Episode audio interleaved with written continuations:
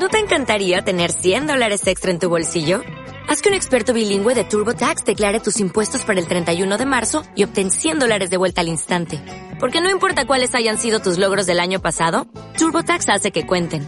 Obtén 100 dólares de vuelta y tus impuestos con 100% de precisión. Solo con Intuit TurboTax. Debes declarar para el 31 de marzo. Crédito solo aplicable al costo de la presentación federal con TurboTax Full Service. Oferta sujeta a cambios o cancelación en cualquier momento.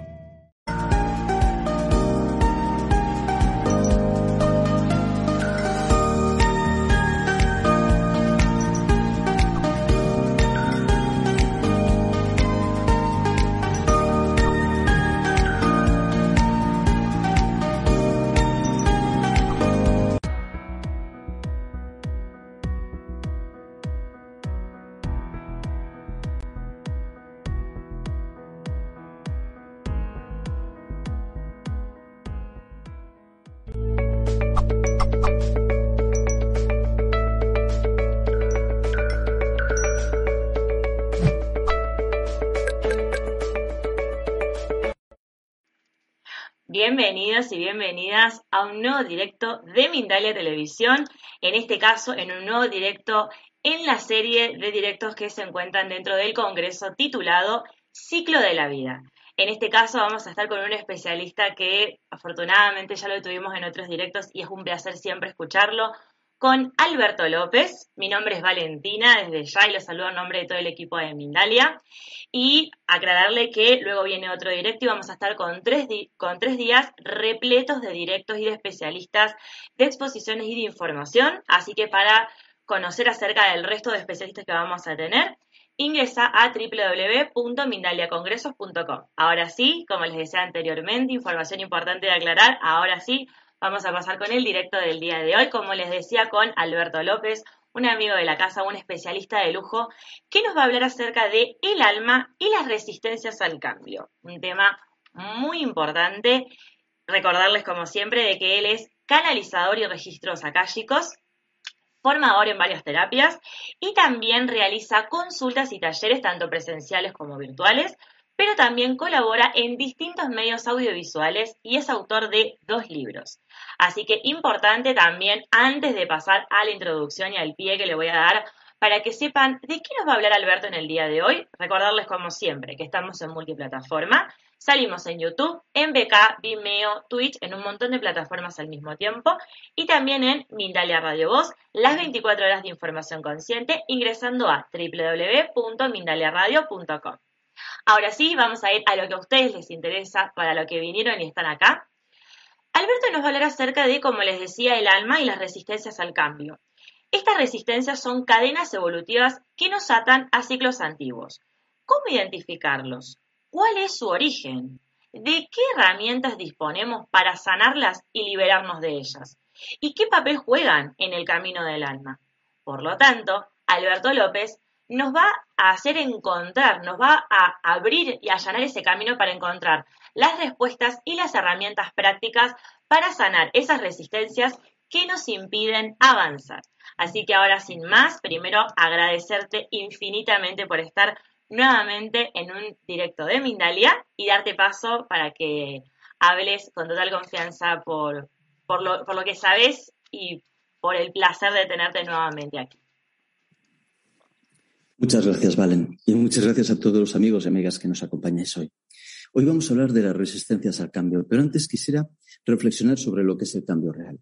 El cambio real me habla de evolución, me habla de partiendo de una vibración baja, como por ejemplo la carencia, elevar esa vibración para vivir plenitud, para vivir abundancia. Si parto del miedo, vivir el amor. Ese es el verdadero cambio. Ese cambio se puede plasmar también de otra manera. En muchos sentidos, todas las personas somos como ordenadores. ¿A qué me refiero? A que tenemos un software, una programación. Patrones energéticos. Los patrones energéticos están asociados íntimamente a mi vibración. Y esos patrones energéticos se convierten o se materializan en patrones conductuales, lo que hago y lo que omito, patrones emocionales, emociones y sentimientos, y patrones intelectuales, mis ideas y mis creencias. Por ejemplo, si yo vibro en carencia, actúo como una persona carente, no me atrevo a darme un capricho porque a lo mejor me falta dinero, siempre estoy con miedo, probablemente a mí me despidan cuando llegue la recesión, A lo mejor mi jefe piensa que soy el más torpe de la oficina. Ese tipo de pensamientos y sentimientos se asocian a esa vibración, no la vibración en la que vivo, la vibración que soy. Y este matiz es muy importante, porque el cambio es un cambio en mi propia naturaleza. Cuando elevo mi vibración, cambia lo que soy. No cambia lo que tengo, no cambia lo que siento, no cambia lo que pienso, cambia lo que soy. Cuando cambia mi vibración, cambian mis patrones. ¿Qué pasa con los patrones? Lo que ocurre con los patrones es que los patrones en realidad no quieren que yo sea feliz o no quieren que yo tenga un gran coche o no quieren, lo que quieren es perpetuarse y cumplirse. Cuando yo tengo un patrón de carencia, que por ejemplo procede del clan, o procede de una vida pasada, o procede de que mi padre de niño me educó con ideas de carencia, ese patrón lo único que quiere es cumplirse y perpetuarse. Es decir, el software que en cierta manera me regula quiere seguir cumpliéndose y quiere pasar a mis descendientes. Cuando yo estoy cambiando mi software, el software se defiende. Una resistencia al cambio es un mecanismo energético que me ata a una vibración anterior.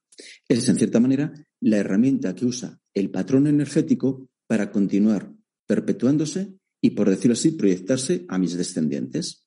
Por ejemplo, imaginaos que yo quiero ser abundante y a lo mejor llevo mucho tiempo trabajando para dejar de tener un sueldo muy malo y que me asciendan a director general de mi empresa.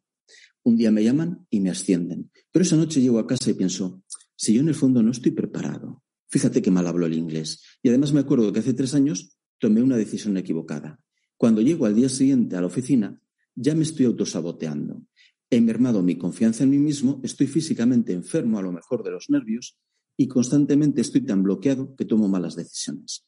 Las resistencias al cambio me sabotean, impide que mi evolución sea sencilla, fluida, natural.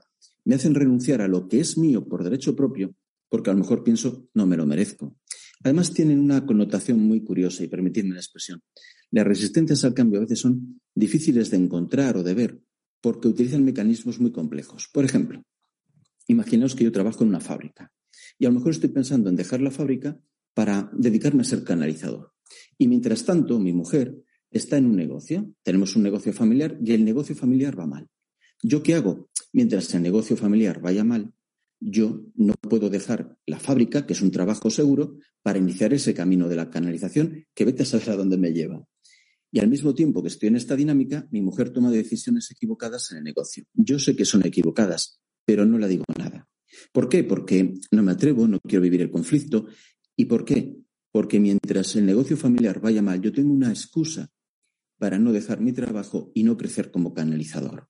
Muchas veces tomamos decisiones contrarias a nuestros propios intereses, contrarias a aquello que me va a hacer vivir la plenitud, la abundancia y una vida coherente, porque la resistencia me está coaccionando.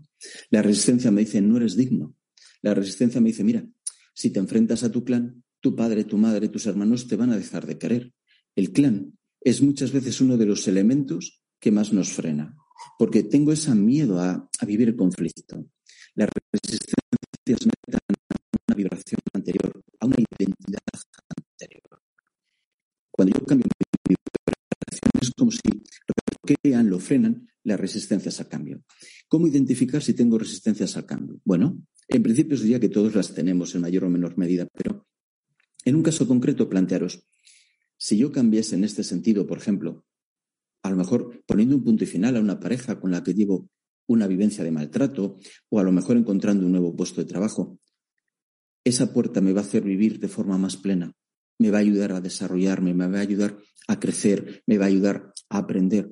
Pues si la respuesta es sí, ahora viene otra pregunta. ¿Y por qué no tomo esa puerta? Pues a lo mejor esa puerta no la tomo porque me da miedo poner punto final a un matrimonio, que es lo único que he conocido. O a lo mejor me da miedo dejar la seguridad de mi fábrica para abrir un negocio por mí mismo. O a lo mejor me siento culpable si le digo a mi padre que renuncio a la carrera para estudiar otra cosa que a él no le gusta. El miedo y la culpa son dos de las manifestaciones más importantes de nuestras resistencias. Muchas veces no quiero hacer algo porque me va a enfrentar a mi pareja, me va a enfrentar a mis padres, el conflicto tiene una, permitiendo una expresión, una muy mala reputación. Pero el conflicto muchas veces es muy sanador. Porque en el conflicto me doy derecho a amarme, a amar mis principios y mis valores y me doy derecho a crecer, saliéndome de lo que podríamos llamar la zona de seguridad que me marca, por ejemplo, el clan, que me marca, por ejemplo, la pareja o que me marcan mis antiguos miedos. Yo a lo mejor siempre he tenido miedo a emprender y en el fondo deseo hacerlo.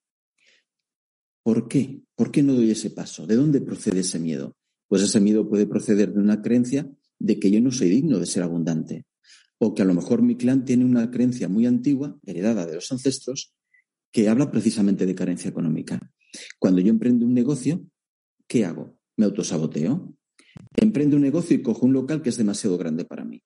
Después pido un crédito en las peores condiciones. Después resulta que contrato a una persona que se ve que no es una persona responsable. Y dices, qué mala suerte tienes o qué mal criterio. En realidad ni una cosa ni la otra. Autosabotaje.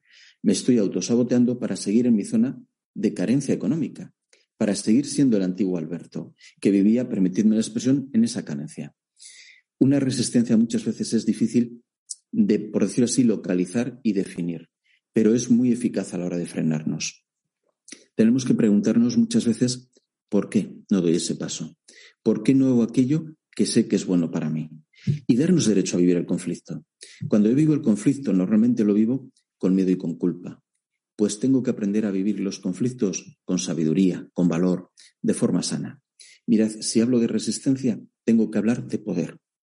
Da igual de dónde proceda esa resistencia, del clan, de mi infancia, de otra vida. Un punto donde me afecta especialmente es en lo que podríamos llamar mi chakra de poder, el tercer chakra o chakra diafragma. Cuando yo tengo un desequilibrio o un, o un bloqueo parcial en este chakra, ¿qué pienso? No soy digno, no me lo merezco, no me atrevo. Todo me provoca ansiedad, todo me provoca desconfianza. Y como estoy en esa situación, no doy ningún paso hacia adelante. Trabajar el tercer chakra es una de las mejores formas de empoderarme, reconectar con el poder que soy y dar pasos adelante venciendo mis resistencias. Para trabajar el tercer chakra hay muchas formas, pero si me lo permitís, me gustaría sugeriros dos.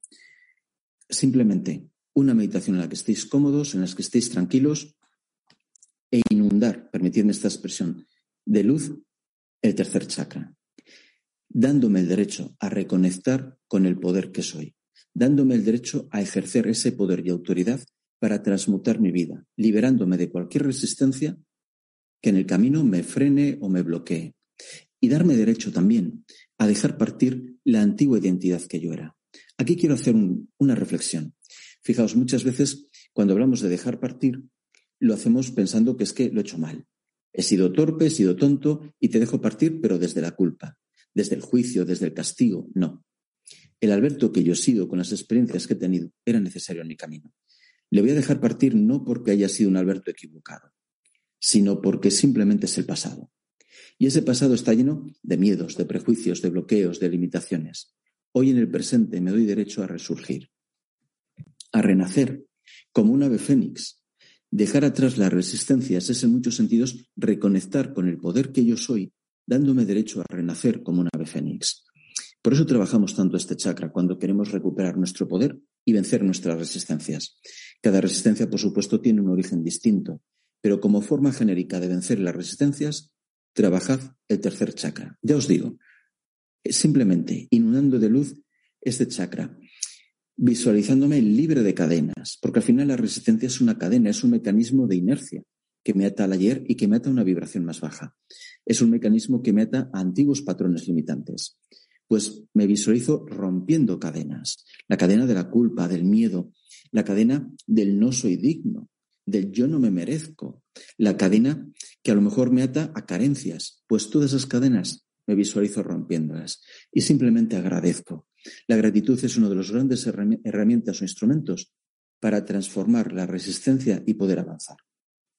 Esa es una simple opción. Otra opción para aquellos que estéis practicando la meditación, que por cierto es la gran medicina. Para mí la meditación es el gran regalo que se nos hace, la posibilidad de reconectar con nosotros mismos, de escucharnos y de poder verdaderamente cambiar. Pues otra posibilidad es simplemente trabajar con el ojo de Horus. El ojo de Horus es un símbolo egipcio muy conocido y, por ejemplo, situar un ojo de Horus, una imagen descargada de Internet e impresa, o un objeto, un colgante, delante del chakra diafragma durante 3-4 minutos y detrás. ¿Por qué digo delante y detrás? Frontal y posterior. Posterior es desde la espalda. Porque un chakra no es una bola, ni un círculo, ni un punto. Es un vórtice. Y lo trabajamos mejor cuando lo trabajamos frontal y posteriormente. Insisto siempre en el tercero. Insistid en este chakra porque es donde voy a reconectar con mi poder. Si reconecto con mi poder de forma, vamos a llamarlo así, automática, me estoy liberando de las cadenas y puedo avanzar. Al final la resistencia me une al ayer. Todo lo que sea dejar partir el ayer me va a ayudar a avanzar. Por ejemplo, imaginaos que yo tengo una resistencia a incorporarme a un nuevo trabajo, que a lo mejor no le gusta a mi padre, que a mi madre no le parece un trabajo digno. ¿Qué hago? Puedo escribir una carta reflejando los sentimientos que me están trasladando mi familia, reflejando a lo mejor los estereotipos de la sociedad, cómo se vinculan a ese trabajo, a lo mejor expectativas del clan, todo aquello que yo considere que me está frenando, lo reflejo en un papel y después lo quemo. Me permito liberarme de todas y cada una de las resistencias que me están frenando en mi fluir natural. Muchas veces es difícil entender conscientemente la resistencia, porque no es lógica, no es racional. Dices, hombre, ¿cómo voy a renunciar yo a un buen trabajo que me va a permitir vivir mejor porque tenga una resistencia quita, quita, yo no? Pues sí, tú sí, porque no trabajamos desde la racionalidad. Las resistencias muchas veces son mecanismos, por supuesto, energéticos, que es su verdadera naturaleza, pero que se plasman en mi emotividad, en mis emociones. Me siento indigno y no sé por qué. Me siento culpable y no sé por qué. A lo mejor yo nunca he hecho nada como tal para sentirme indigno. A lo mejor lo arrastro de otra vida pasada.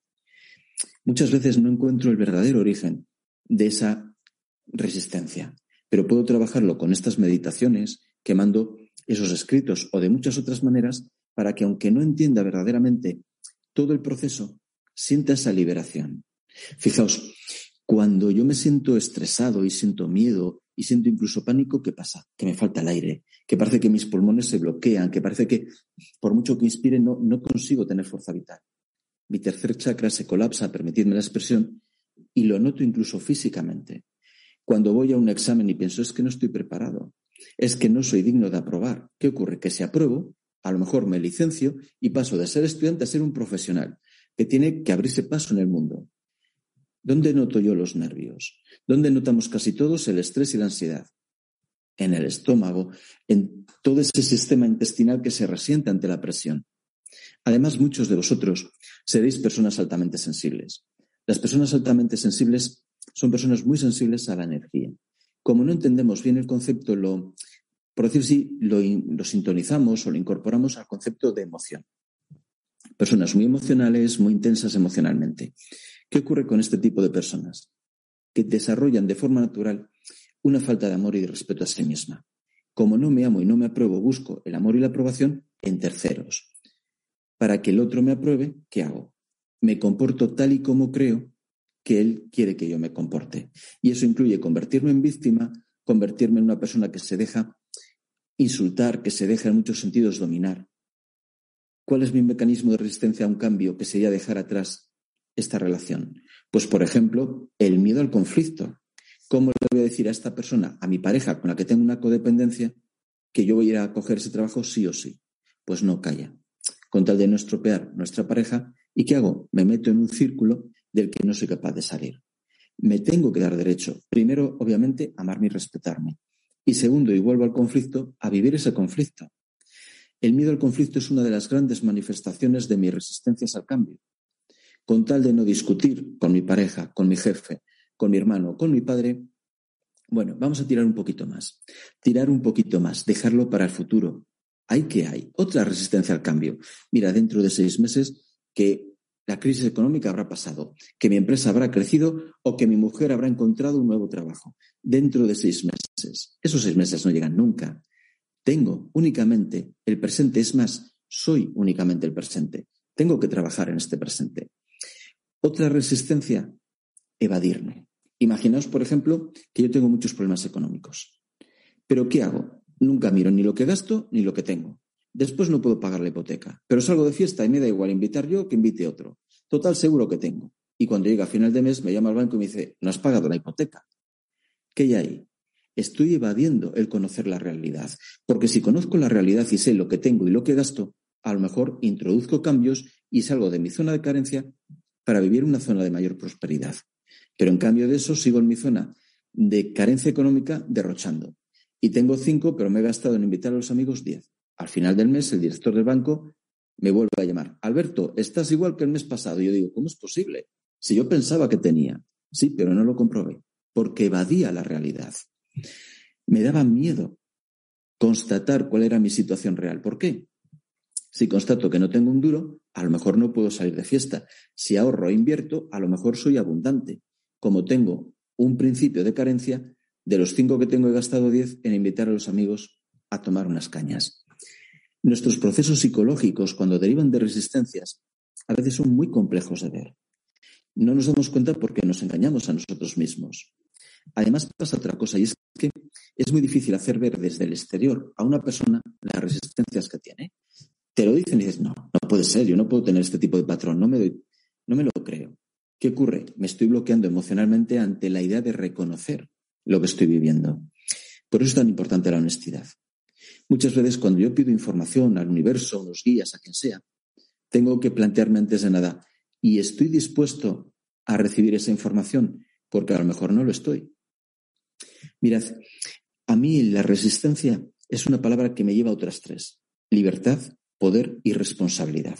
Si me responsabilizo de mi vida, si me considero verdaderamente libre y si reconecto con mi poder, ahí estoy dándome herramientas de verdad para dejar atrás las resistencias. Normalmente la resistencia me victimiza. Con la mala suerte que yo tengo, es normal que mi negocio haya quebrado. Claro, no te das cuenta de que gastabas más de lo que tenías, de que invertías mal, etcétera. Es decir, mecanismos para autosabotearte. El autosabotaje es muy, muy frecuente cuando somos, por decirlo así, víctimas, entre comillas, de nuestras resistencias. ¿Cuántas veces no habéis pensado, pero si es que parece que me pongo la zancadilla a mí mismo? Si es que parece que de alguna manera me hago trampas a mí mismo para que me vaya mal la vida. ¿Eso qué es? Resistencias. Si yo sé lo que tengo que hacer, pero después hago lo contrario, ¿qué es? Resistencias. Esas resistencias al cambio también pueden verse aumentadas cuando hay casos de parasitaje. Por ejemplo, la depresión conlleva parasitaje. Las adicciones conllevan parasitaje. En esos casos, mi resistencia al cambio se multiplica por el efecto del parasitaje. A lo mejor yo sé que no tengo que fumar esto, beber lo otro, consumir esto, tener esta actitud. ¿Y qué hago? Voy directo a hacerlo. En parte por mi resistencia al cambio, pero en parte también por esa acción de esos parásitos en un momento dado. Como veis, es un tema que puede ser complejo en algunos momentos, pero sí quiero quedarme con una idea sencilla. Si sé lo que es mejor para mí y me bloquea mi miedo o mi culpa, o me bloquea el que pienso que soy indigno y no me lo merezco, ahí lo que tengo es una resistencia al cambio. Yo sé que con esta persona que me maltrata, tengo que poner un punto final. Llevamos diez años casados, eh, estoy siempre sufriendo maltratos, pero sin embargo, seis meses más. A ver si en estos seis meses él cambia, yo cambio, nosotros cambiamos. No, no, en el presente. ¿Por qué en el presente no soy capaz de actuar? Resistencias al cambio. Llevo diez años protestando de este trabajo. No me suben el sueldo, no me promocionan. ¿Y qué hago? Me quedo en el mismo trabajo. ¿Por qué? Resistencia al cambio. En el fondo a lo mejor pienso que no soy digno. ¿O sabéis lo que pasa a veces? Mi propio orgullo. ¿Me quiero ir del trabajo? Sí, pero antes quiero demostrar que soy el mejor. Y hasta que no demuestre que no soy el mejor, aquí me quedo. No, si lo que tienes que hacer es partir hacia con más prosperidad y con más abundancia. No quedarte atrapado en esa sensación de que tengo que demostrar algo. A veces es curioso, pero en algunos trabajos la responsabilidad juega en nuestra contra. Y juega en nuestra contra el compromiso. Imaginaos que yo estoy en un trabajo en el que soy feliz pero no me quiero ir. Tengo que demostrar mi responsabilidad y mi compromiso con la empresa. El único compromiso auténtico es conmigo mismo, no con una multinacional con 20.000 trabajadores.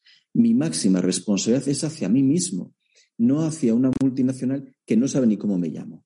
Y sin embargo, estoy atrapado en mi zona de carencia y justifico el que no busco otro trabajo porque tengo que ser responsable y demostrar mi compromiso.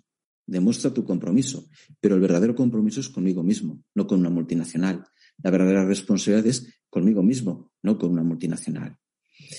Como veis, principios que pudieran ser muy válidos, como el compromiso, la responsabilidad, las resistencias le dan la vuelta y se convierten en excusas para no salir de mi zona de confort. Quiero divorciarme. Sé que con esta persona mi relación es de codependencia, no de amor, pero mis hijos son adolescentes. ¿Cuándo sean maduros? ¿Cuándo? Cuando mi hijo tenga 20, 30, 40, 50, 60. ¿Cuándo? en ese futuro que nunca llega. Una resistencia ese futuro en el que tu hijo tiene ya 90 años y se ha ido de casa, déjalo, céntrate en el hoy. Y ese es uno de los grandes consejos que hoy quiero transmitiros para trabajar las resistencias hoy, no dentro de seis meses ni seis años, no cuando mi hijo termina la universidad ni cuando mi pareja se jubile, hoy. Si no trabajo en el hoy, estoy siendo víctima de mis resistencias. Quiero sonar el miedo a no sé qué. ¿Cuándo? Mañana. No, no, mañana no. Hoy. Y es una de nuestras principales resistencias, el dejarlo para mañana. Otra resistencia al cambio es atarme al ayer. Reviso cien veces lo que hice hace seis años, me castigo, me culpabilizo y con eso que consigo, no centrarme en el hoy. Si no me centro en el hoy, nunca sanaré. Resistencia al cambio. Me he levantado, he empezado a acordarme de todos los defectos, de todos los errores y de todos los tropiezos que he tenido en los últimos 20 años. ¿Y qué es lo que he hecho? Omitir el trabajar en el hoy. Mañana seguir exactamente al mismo sitio. ¿Cómo tengo que cambiar? Deja de culpabilizarte por lo vivido con 15 años y céntrate en el hoy. Todo lo que me aleje del hoy me impide cambiar. Todo lo que me aleje de trabajar justo ahora, en este momento, es una resistencia al cambio. Constatad en vuestro día a día cuántas veces estáis pensando en lo que hice hace cinco años o en lo que haré dentro de diez, cuando mis hijos, mi jubilación o lo que sea. Hoy. Todo lo que no sé hoy son resistencias, son evasiones. ¿Qué es evadirme? Evadirme es no ver la realidad. No quiero ver mi realidad. Y no quiero ver que en la vida, para evolucionar y para cambiar, el cambio no sale gratis. Fijaos, esto sí quiero también transmitiroslo. Cambiar y evolucionar no es gratis. Pero la moneda no son lágrimas ni llantos. La vida me va a pedir dos cosas, sabiduría y valor. Y si no soy valiente y no soy sabio, nunca saldré de este círculo en el que estoy atascado. A veces pensamos que, bueno, voy a fluir, voy a dejarme llevar, voy... sí, pero para fluir y dejarte llevar tienes que implicarte, tienes que responsabilizarte, tienes que ser una parte activa, no alguien que se tumba en el sofá y que venga la vida a darme el cambio. No, no convirtamos el fluir en evasión de mi responsabilidad. Me quedo en el sofá y que la vida fluya. No. Para que la vida fluya yo me implico, me responsabilizo, me posiciono desde el poder. Tengo que implicarme. Y ese llamado a la responsabilidad es de las condiciones imprescindibles para que mi vida pueda cambiar. Nuestro cambio tiene que ser desde el poder, la libertad y la responsabilidad, nunca desde la evasión. Si me evado, estoy cayendo en las trampas, permitidme la expresión, de mis resistencias. Al final, una cosa que me gusta mucho de la palabra resistencia es que hace alusión a lo que yo soy, poder. Yo soy un ser de luz encarnado. Y ese ser de luz encarnado está, en cierta manera, rodeado de tinieblas, los miedos, las dudas, los prejuicios. Y me quedo, permitidme la expresión, anclado en una zona, una zona de confort o de sufrimiento, pero es la zona que yo conozco. Vamos a recordar lo que somos. Somos luz y somos poder, no somos el miedo, no somos las dudas ni los prejuicios y desde el poder y la luz que yo soy, rompo estas cadenas de tinieblas para seguir avanzando. Cadenas de tinieblas energéticas que se transforman en pensamientos, en creencias, incluso en sentimientos a nivel corporal. Cada vez que tengo que ir a hacer una conferencia o un examen, me pongo enfermo, mi cuerpo se revela, que es una resistencia al cambio. No quiero salir de mi zona de confort, por eso mi cuerpo lo grita. Pues me permito vencer todo ello desde el poder que yo soy, desde la libertad que yo soy, desde la responsabilidad que yo soy. Gracias. Gracias y bendiciones. Ay, gracias a ti, Alberto. Qué increíble todo lo que nos decís y lo que revelás, porque la verdad es tan así que muchas veces nos resistimos a cambiar y posponemos y posponemos y más adelante y más adelante. Y qué bueno poder hacerlo consciente y todo lo que nos propones y y nos desarrollás de decir, no lo pospongas más. Si vos hoy, pensaste, no lo hago más adelante, no, no lo pospongas más. Así que eso me parece que poder ser conscientes. Y bueno, antes de pasar a las preguntas de la gente, que la verdad hay un montón de preguntas, Albert. Ya me acordé que te decía Albert, así que te voy a decir Albert, así ya entramos un poco más en confianza. Eh, pero antes de pasar a las preguntas, les quiero mostrar un video acerca del próximo congreso que se viene en Mindalia.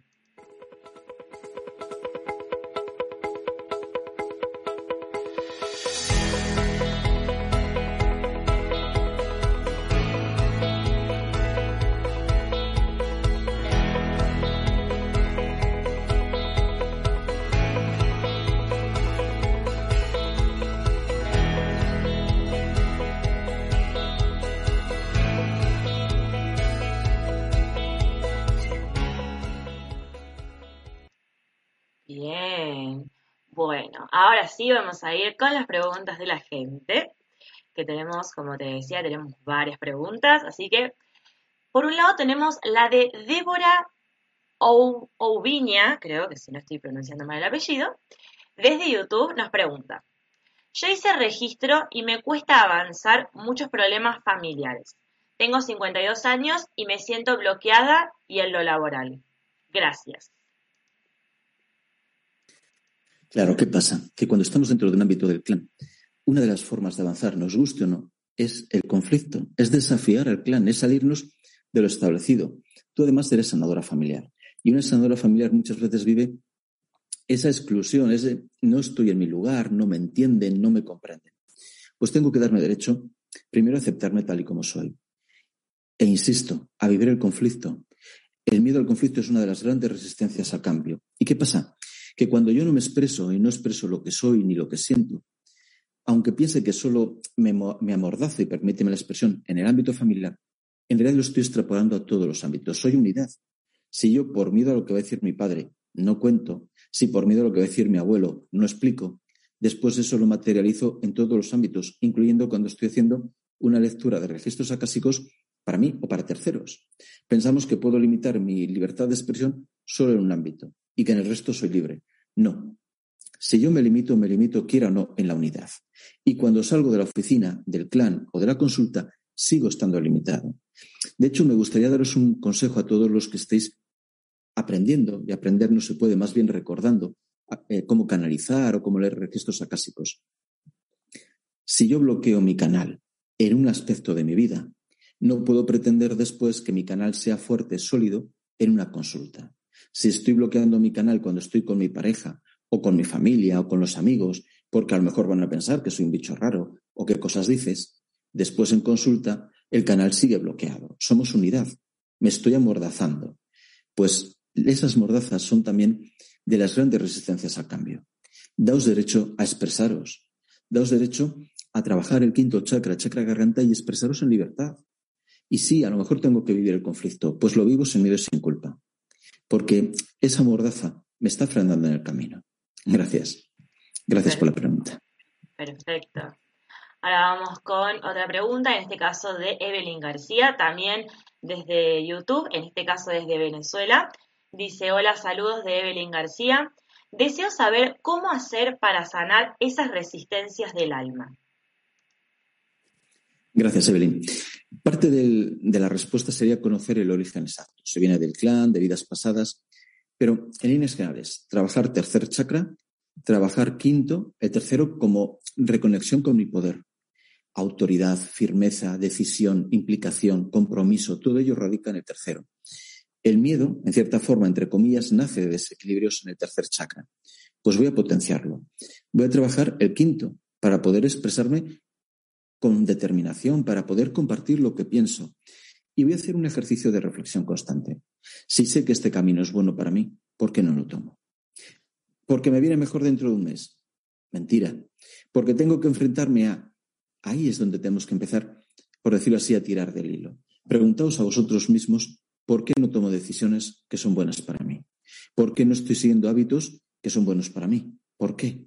Fijaos, una de las resistencias más importantes es el miedo al fracaso, pero otra de las resistencias más importantes es el miedo al éxito. Preguntaos qué miedo tenéis vosotros. Siempre pensamos que tenemos miedo a fracasar, pero muchas veces, más de las que pensamos, el miedo al éxito es lo que me frena. A tener a lo mejor una responsabilidad en mi trabajo, a lo mejor a tener que tomar decisiones que cuestan mucho dinero a la empresa o de decisiones de las cuales depende la salud de una persona.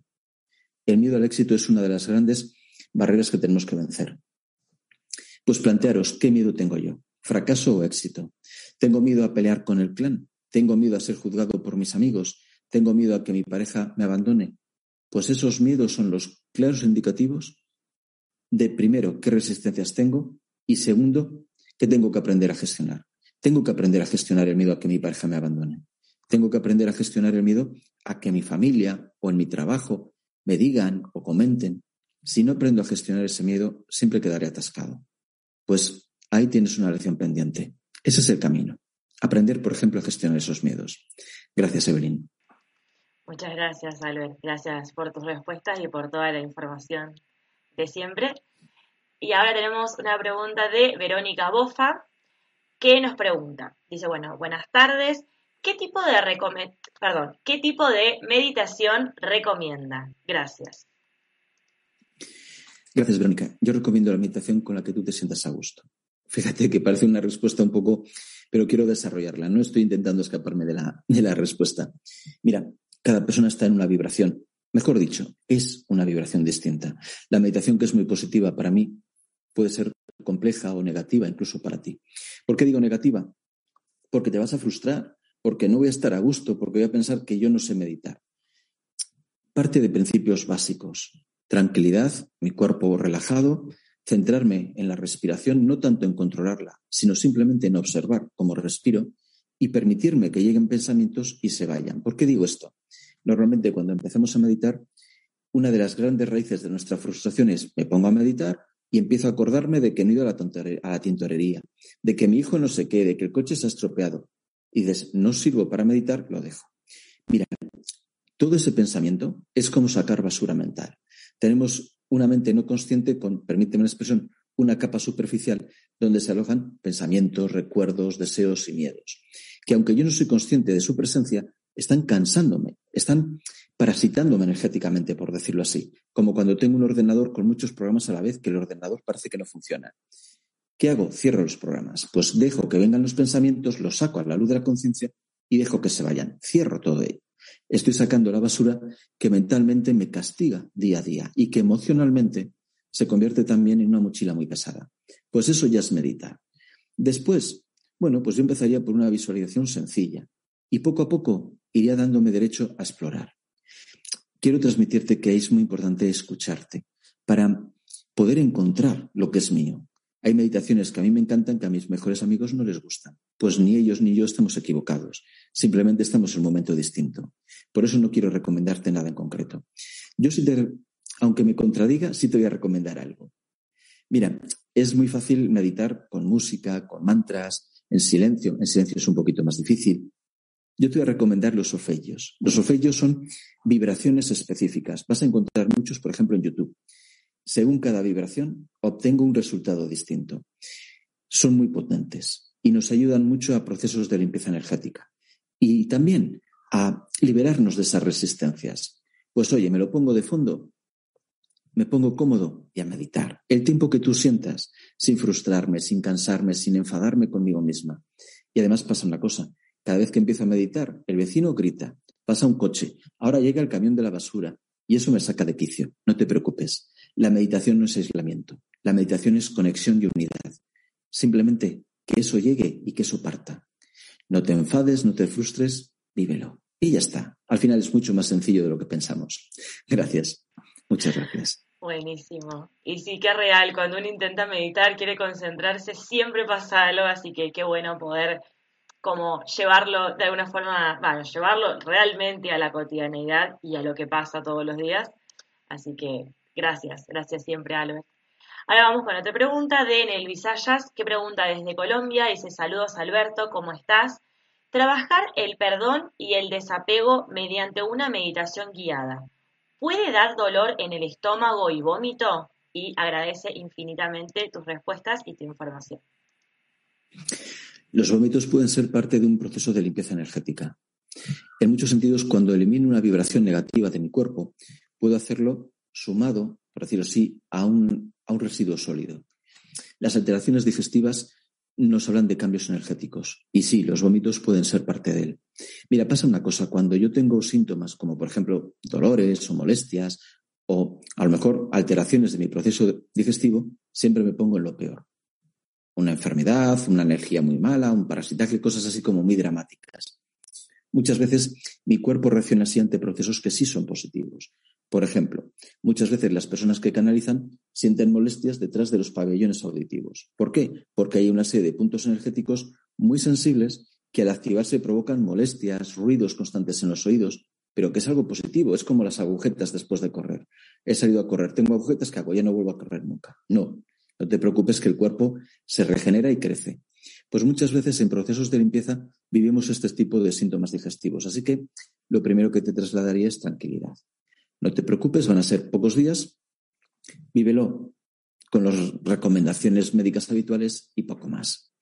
Tenemos que aprender a diferenciar lo que es el síntoma de la enfermedad y lo que es un síntoma molesto, pero que responde a lo mejor a activación de puntos energéticos. Ten en cuenta que cuando yo estoy liberándome de resistencias, lo que estoy haciendo es activar puntos energéticos, que puede ser, como explicaba antes, el tercer y el quinto chakra u otros.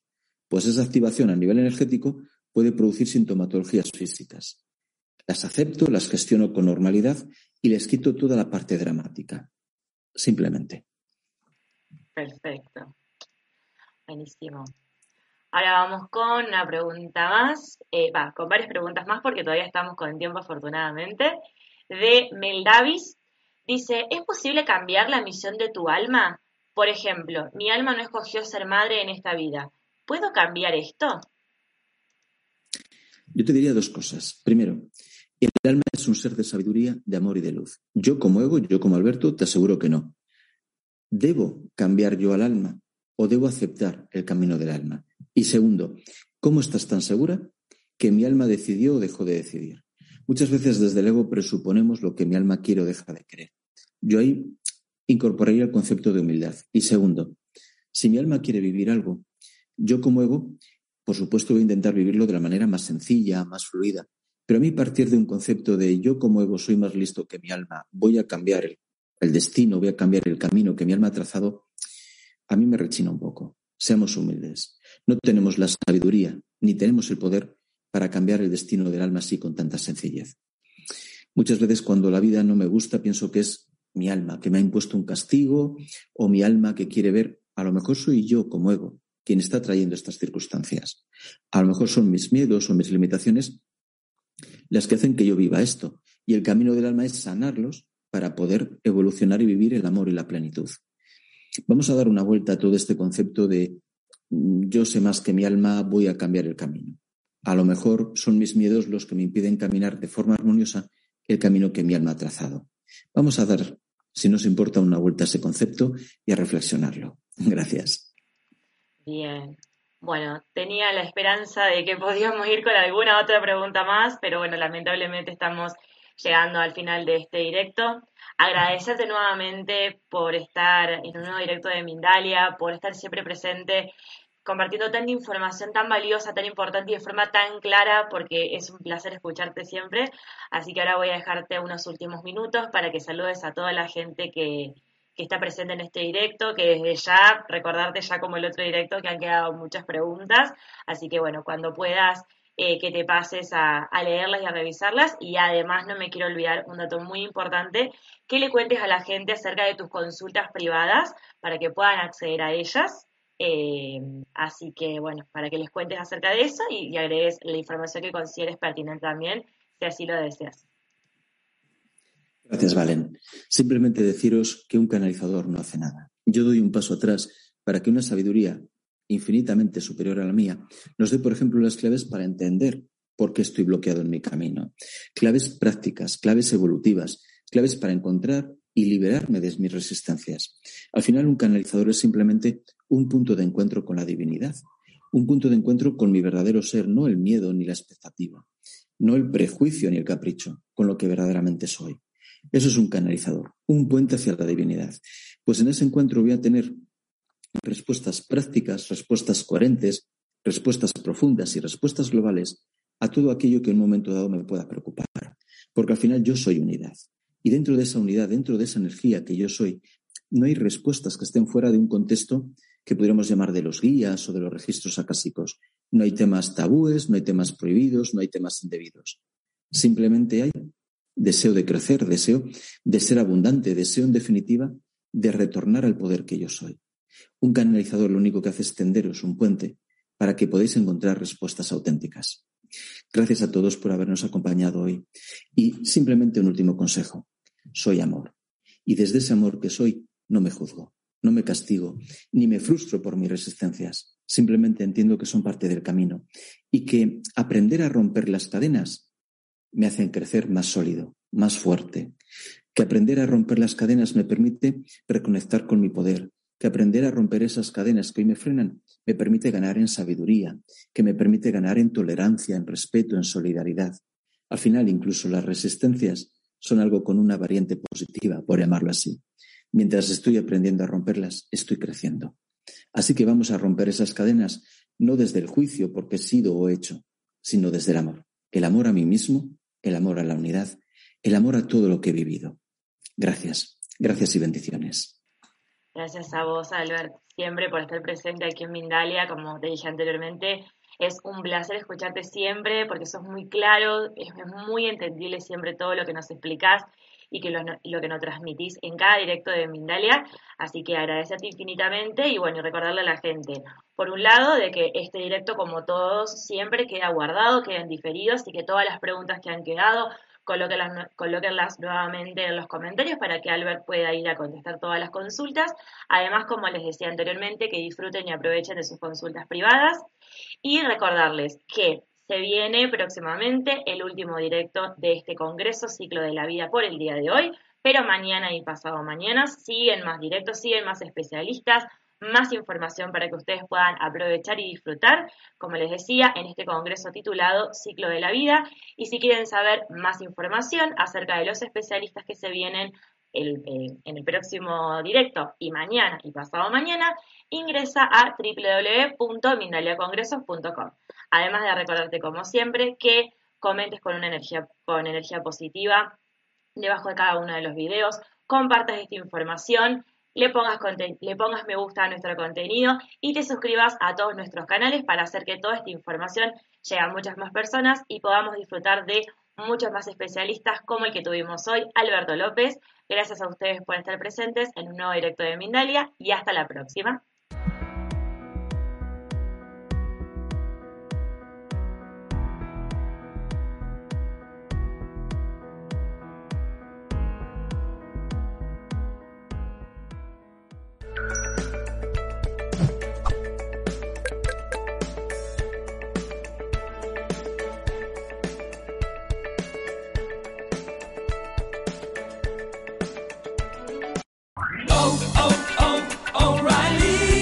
¿Necesitas ayuda? En O'Reilly Auto Parts te ayudamos. ¿Necesitas algún consejo? Te aconsejamos. Nuestros profesionales en autopartes están siempre disponibles para ayudarte a encontrar lo que necesites. Excelente servicio al cliente es solo una de las ventajas que ofrece O'Reilly Auto Parts. Los profesionales en autopartes. Oh, oh, oh, Auto Parts.